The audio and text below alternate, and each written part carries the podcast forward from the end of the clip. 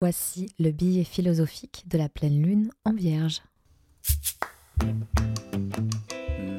Je vous propose de sonder notre psyché à la lumière du tarot de Marseille et des lunaisons. Voici une respiration à la fois philosophique et spirituelle pour garder un œil lucide et aiguisé sur nos mouvements intérieurs.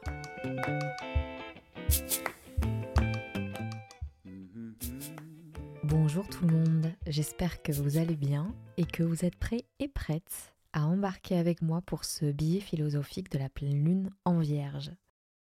N'oubliez pas que le visuel du tirage qui accompagne toujours les billets philosophiques se trouve dans le canal Telegram. Je vous mets le lien en description. J'espère que vous allez bien, en tout cas, que vous êtes euh, dans une belle période de votre vie où du moins que vous arrivez à trouver des solutions pour euh, traverser ce tourbillon de la vie. Pour ma part, j'ai beaucoup de projets sur le feu, donc c'est une période assez intense. Je pense pas que je vais faire un burn-out, mais en tout cas, je suis très vigilante pour euh, pouvoir faire toutes les choses dont j'ai envie, que j'ai envie de voir euh, se manifester, sans perdre la tête et en continuant à profiter du voyage, parce que c'est ça le plus important. Et euh, pour ça, il faut rester organisé. Donc euh, l'énergie de cette pleine lune en vierge vient à point nommé, car la pleine lune en vierge, c'est toujours une invitation à rester pragmatique, à, avoir les deux pieds bien ancrés sur terre et à être organisé à agir avec précision, rationalité. Elle ne lambine pas, comme on dit. elle sait où elle va. C'est un signe que l'on dit mutable, donc c'est-à-dire qu'ils sont euh, en mouvement et qu'ils cherchent à finaliser une action, qu'ils cherchent à aboutir à un résultat. Elle peut être euh, assez moralisatrice avec euh, son entourage parce que elle, elle sait déjà tout avant tout le monde, bien sûr, bien entendu. Et puis, elle est sans comment dit-on, sans pitié, parce qu'elle est très dure avec elle-même, donc elle attend des autres qu'ils soient dans le même état d'esprit et qu'ils soient aussi durs qu'elle, qu'ils soient sans état d'âme. La pleine lune, comme vous le savez, marque un moment de tension, un moment de rééquilibrage entre deux énergies paradoxales, entre deux énergies contraires, et ce qui peut être challengeant. Et de l'autre côté, de la Vierge, à son opposé, il y a le poisson. Et le signe du poisson, eh bien, c'est tout le contraire. C'est-à-dire que on est plus euh, axé euh, sur une énergie du cœur, dans l'amour inconditionnel, dans la hum, fluidité, dans l'adaptabilité. La Vierge ne s'adapte pas, il faut s'adapter à ce qu'elle dit. donc, donc c'est un axe qui nous propose d'être à l'écoute de nos ressentis, de nos perceptions, comme le poisson, pour intégrer dans la matière nos rêves. C'est là que la Vierge entre en scène. Pour intégrer dans la matière nos pensées, pour réaliser concrètement ce que l'on souhaite de façon pragmatique. Cher Tarot, qu'avons-nous à apprendre de cette pleine lune en Vierge? Nous avons ici que des lames mineures, à mon grand désespoir. Non, je rigole, mais c'est vrai que c'est toujours très plaisant d'avoir euh, une lame majeure parce que je trouve qu'elle est très porteuse de symboles et d'archétypes qui parlent un peu à tout le monde. Avec les lames mineures, c'est un peu plus compliqué et hmm, je dirais que les messages sont un peu plus subtils. Donc d'un côté, nous avons le chevalier de bâton, le 2 de bâton et le 2 d'épée, et de l'autre, le roi de coupe et le 8 de denier. Je rappelle que le tarot de Marseille, en fait, c'est une rétrospective d'une vie. Que ce soit la vôtre, ou la mienne, ou celle de n'importe qui. C'est la rétrospective d'une vie humaine, avec ses différentes étapes. La naissance, la croissance, la vieillesse et la mort. Et ces étapes-là drainent des idées de gestation, de croissance, d'obstacles, de sagesse, de prise de conscience, de euh, d'ajustement, etc. Donc c'est pour ça que le tarot de Marseille, c'est un outil très intéressant pour avoir hum, un angle de vue différent que l'on n'aurait pas pensé de prime abord. Et nous trouverons dans le tarot de Marseille forcément un message pour nous, puisque nous traversons, nous aussi, ces rites de passage, de vie, de mort, de reconstruction, de destruction, etc. Donc ici, ce tirage ne parle ni de naissance, ni de mort, ni de réajustement, il parle d'action, de passer à l'action. Et qu'est-ce que ça veut dire de passer à l'action? Je vais d'abord prendre la première association que j'ai faite, c'est-à-dire le chevalier de bâton, le 2 de bâton et le 2 d'épée. Nous avons de la mineure, 2 de bâton et 2 d'épée. Le numéro 2 symbolise généralement la dualité, c'est-à-dire notre relation à l'autre, mais également notre capacité à accumuler des richesses, à accumuler de la connaissance, dans le cas du 2 d'épée, mais aussi d'accumuler de l'énergie, de la vitalité, dans le cas du 2 de bâton. C'est-à-dire que dans le 2 de bâton, on est prêt à passer à l'acte parce qu'on se sent assez aguerri. Mais comment fait-on pour agir de la façon la plus juste possible? Sans s'éparpiller Parce que le chiffre 2, on est quand même au tout début de cette chaîne décimale, 1, 2, 3, 4 jusqu'à 10. Donc euh, ici, on est à un degré de maturité qui est très euh, ingénu, naïf. Donc on ne sait pas vraiment par où commencer.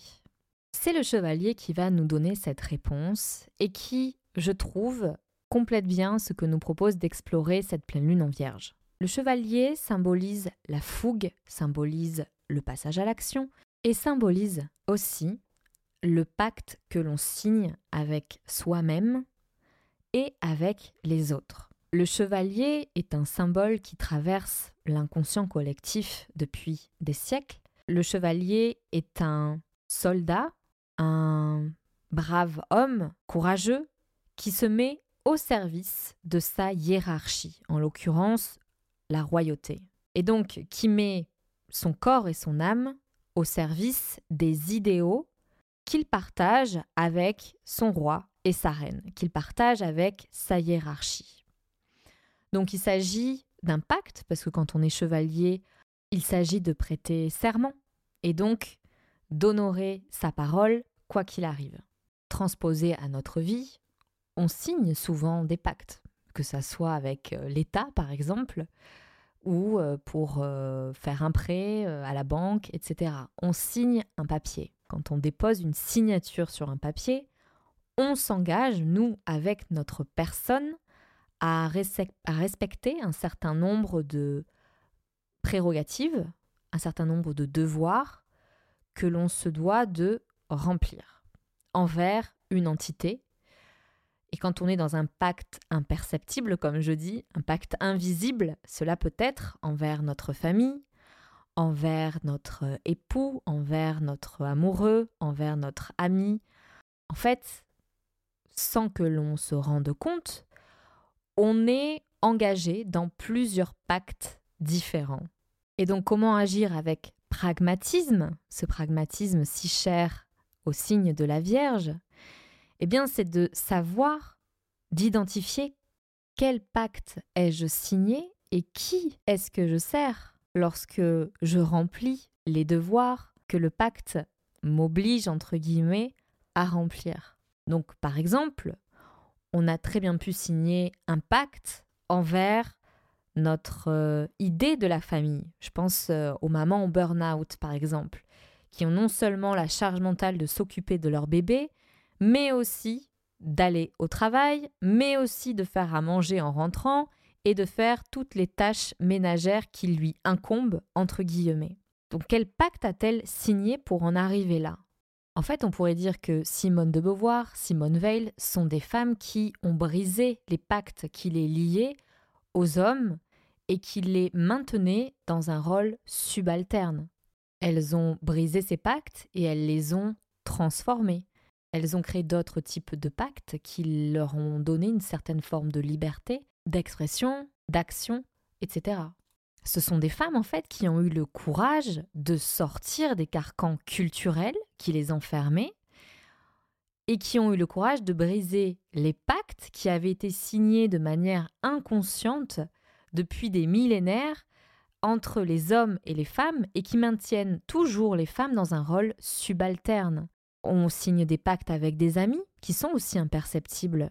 Pourquoi rester dans un groupe d'amis avec qui je ne partage aucune valeur? Pourquoi ai-je peur de quitter ce groupe? Est-ce que c'est par peur de la solitude, du rejet? Et je vous disais sur le ton de la blague, j'espère que je ne vais pas frôler le burn-out. C'est hyper intéressant parce que, en fait, le burn-out est la conséquence de pactes que l'on a signés avec nous-mêmes ou avec la société, avec les attentes de notre famille, par exemple, qui fait que nous nous trouvons dans cette situation. On résiste parfois à quitter un job de peur de décevoir son entourage familial qui a eu des attentes de réussite, d'ascension sociale sur nous. Les causes qui nous empêchent de briser ces pactes sont liées à son caractère sacré, puisque on est lié à sa famille, on est forcément attaché à cette famille-là, on a peur de la décevoir, au même titre qu'il existe des amitiés qui sont sacrées parce qu'on a vécu tel ou tel événement incroyable, intense, difficile avec une personne. Donc elle est devenue sacrée par la force des choses. Et pourtant, à un moment donné, parfois les directions deviennent différentes et les, intérêts deviennent de moins en moins communs et on n'arrive pas à quitter cette relation et qui, dans le pire des cas, peut devenir toxique si vraiment le fossé devient de plus en plus grand. Donc, en fait, le pacte nous unit à des personnes de façon inconsciente, bien sûr, mais aussi consciente quand elles sont euh, voulues et comprises et validées. Et il nous est très difficile de briser ces pactes de par leur caractère sacré, mais aussi parce que on a une très grande peur, on a une peur viscérale de déplaire, de sortir du moule. On a peur du rejet, on a peur de rester seul, puisque en plus l'essence même du pacte, c'est de, de, nous unir à l'autre. Donc il y, a quelque chose de très beau dans le pacte. Un pacte, c'est ce qui unit aussi euh, deux personnes euh, lors d'un mariage. D'où l'importance de faire ces pactes en conscience. La question le qui sert-on qui est-ce que je sers quand euh, j'entreprends telle action nous permet toujours de réajuster en fait. Les pactes ne sont pas définitifs puisqu'on peut les briser. Donc donnons-nous la fluidité, donnons-nous la possibilité de briser ces pactes quand euh, ils ne nous conviennent plus. Alors bien sûr, je ne vous encourage pas à déshonorer votre parole si vous l'avez donnée, mais en l'occurrence, quand euh, un environnement ne nous plaît plus, quand il ne favorise plus notre épanouissement personnel, professionnel, etc., reposons-nous la question qui est-ce que je sers quand j'entreprends ce projet, quand j'entreprends cette action? Quel pacte suis-je en train de signer? À quoi cela m'engage et est-ce que cela me fait du bien? Est-ce que cela répond à mes envies profondes, à mes élans profonds? Est-ce que ça me libère ou est-ce que ça m'emprisonne? Je rappelle que la question de ce tirage, c'est de savoir comment agir avec pragmatisme pour concrétiser ses rêves. La première réponse est d'identifier les pactes qui nous unissent à d'autres personnes, qui nous unissent à des obligations que l'on se doit de remplir alors qu'elles sont en inadéquation avec nos élans profonds, avec nos envies profondes. La deuxième réponse nous est délivrée par la deuxième partie de ce tirage avec le roi de coupe et le 8 de denier. Cette association nous invite à adapter notre grand rêve aux réalités du terrain, aux réalités de notre expérience également, puisque l'expérience que l'on développe tout au cours de notre vie va être proportionnelle à, au nombre de contacts qu'on a pu faire, au nombre aux ressources matérielles que l'on a euh, sous la main. Donc plus on va expérimenter, plus on va s'entraîner, plus on va développer son expertise, plus on va pouvoir atteindre ce rêve fou que on a toujours souhaité voir se concrétiser. Et donc, au moment T, parfois, ce rêve est inatteignable et donc il faut savoir le réadapter aux réalités du terrain. C'est le 8 de denier qui parle d'expertise, d'expérience, de persévérance pour atteindre la réussite sociale et matérielle. Quand on a un grand rêve, parfois qui est pétri d'idéalisme, il est irréalisable, il est euh, trop loin euh, des euh, réalités, et donc il n'est pas adapté à la réalité du terrain. Je vais vous donner un exemple de ma vie personnelle et peut-être que ça vous fera bien rire. en tout cas, j'espère que ça va vous rassurer. J'ai toujours rêvé de faire un documentaire, un grand documentaire qui serait euh, projeté dans les salles. bon, le cinéma, on sait qu'il est un peu mort de nos jours, mais sur Netflix peut-être? Il faut rêver grand. Donc là, je rêve grand. Et ce rêve-là m'a fait beaucoup souffrir pendant plusieurs années, donc c'était il, y a longtemps quand même, parce que euh, bah, c'était impossible en fait je me mettais la, barre tellement haut que j'en souffrais terriblement et que je me mettais une pression euh, monstre pour pouvoir euh, créer un reportage qui soit euh, digne d'être regardé et voire digne d'être projeté dans, lors de festivals, par exemple. Donc, j'ai proposé pendant au moins six mois un, un court métrage que j'avais réalisé quand j'étais au Népal je l'ai proposé au sein de festivals et tout le temps j'étais refusée, refusée, refusée. Et puis c'était horrible en fait parce que moi j'avais mis tout mon cœur et mon corps euh, dans ce projet-là. Et puis euh, un jour je me suis dit, bah, tiens, pourquoi je ne le projetterais pas tout simplement dans une salle ici à Katmandou? J'invite des personnes à regarder ce que j'ai créé, j'invite la presse, je crée un événement et finalement, ben, j'ai réussi à créer un événement qui a réuni euh, peut-être une bonne centaine de personnes. La télévision népalaise est venue, la presse est venue, j'ai pu vendre euh, quelques photographies que j'avais exposées.